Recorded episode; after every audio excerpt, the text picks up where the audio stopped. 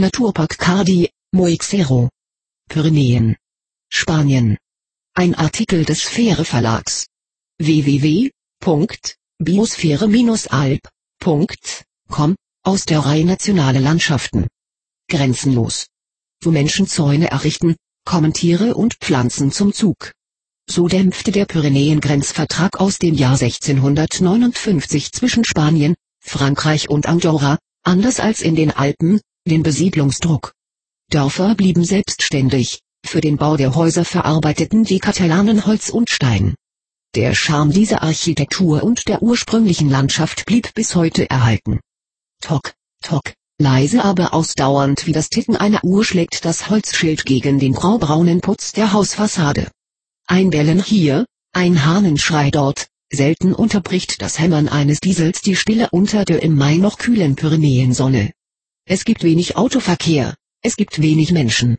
Immer wieder verdunkelt der bewegte Schatten des hölzernen Restaurantschilds den im Gegenlicht glitzernden Dampf des Café Cortado, ein Espresso mit Schuss heißer, aufgeschäumter Milch. Die Sonnenterrasse liegt an der hier im Städtchen Gosol zu einem Marktplatz verbreiteten Hauptstraße. Über den Dächern thront die schneebedeckte Doppelspitze des Petra VK. Aber nicht dieser hackerartige Gipfel setzt mit seinen 2497 Metern dem Naturpark die Krone auf. Sondern die Könige der Greifvögel, die Adler und Geier, deren Flügelspannweiten bis zu 2,9 Meter messen. Mit rund 200 Brutpaaren zählt der Bartgeier zu den seltensten Greifvögeln in Europa und hier in den Pyrenäen ist dieser Räuber zu Hause. Wer seinen Blick mit den auf der Alp verbreiteten roten Milanen erricht, verschätzt sich in den Pyrenäen schnell. Sinnestäuschung. Die mehr als doppelt so großen Vögel fliegen höher, als man denkt.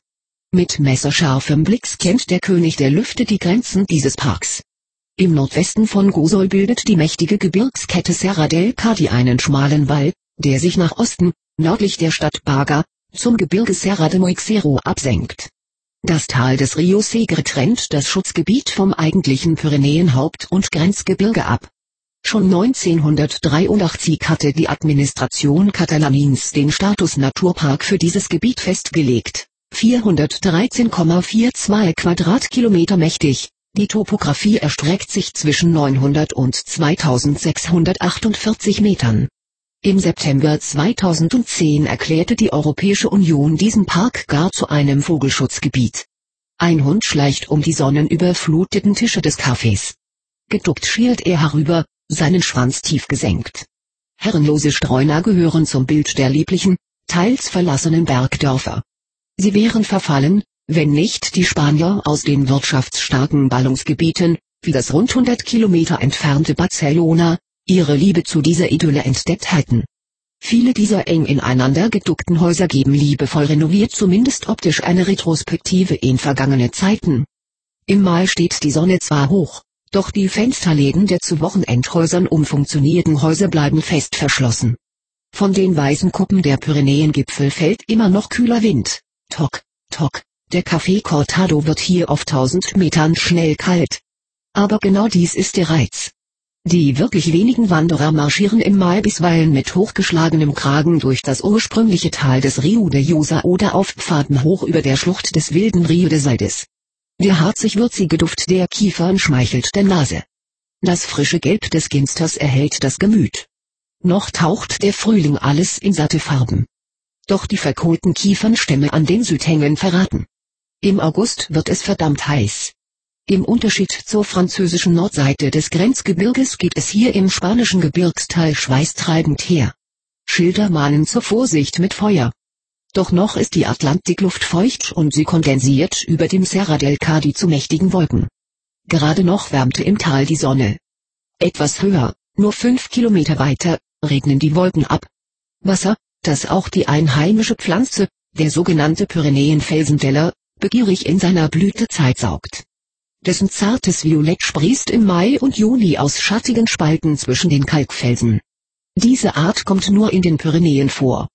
Botaniker sprechen von Endemisch, wenn Populationen in sehr eng abgegrenzten Räumen auftreten, so wie die Darwin-Finken nur auf den Galapagos-Inseln leben. Rund 4500 Pflanzenarten beleben den mächtigen Felsenwall vor der Iberischen Halbinsel. Auch der Braunbär fand in dieser Wildnis Schutz vor Zivilisation und Jägern. Zumindest auf der französischen Pyrenäenseite wurde er öfters gesichtet. Weniger furchteinflößend als dieses Raubtier bevölkert die Pyrenäengemse dieses Gebirge.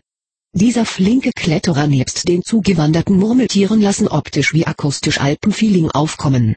Wenn da nicht die unglaubliche Ruhe wäre, kilometerweite Einsamkeit auf Schritt und Tritt. Fast 300 Schmetterlingsarten frischen den Pyrenäen-Sommer auf. Wohltuend. Das kleinkarierte Rot-Weiß der typischen Sommerfrische der Alpen bleibt samt Kniebundhose zu Haus. Auch wenn nur 1000 Kilometer zwischen daheim und den Pyrenäen liegen, gefühlt sind es 3000. Anderes Essen, andere Sprache. Wer hier entschleunigt, entdeckt das Schritttempo als Autobahn der Emotionen. Über den Jakobsweg sind schon viele gepilgert. Der Pyrenäenabschnitt bis nach Santiago de Compostela soll dabei der schönste sein. Und wieder schlägt das Holzschild im auffrischenden Wind. Tock, tock, der Café Cortado ist nun endgültig kalt. Fakten zum Naturpark Pyrenäen. Doppelspitze. Der Petraforca blickt weit ins Land. Die markante Doppelspitze des Petraforca erhebt sich 2497 Meter über den Meeresspiegel.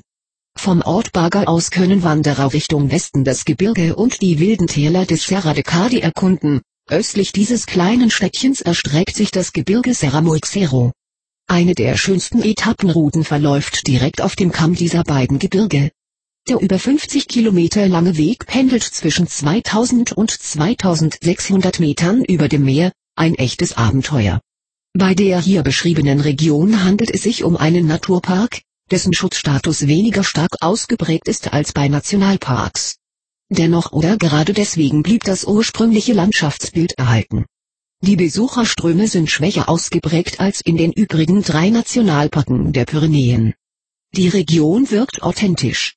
Im Vergleich dazu lockt der 300 Straßenkilometer entfernte Nationalpark Ordesa jährlich 600.000 Touristen an.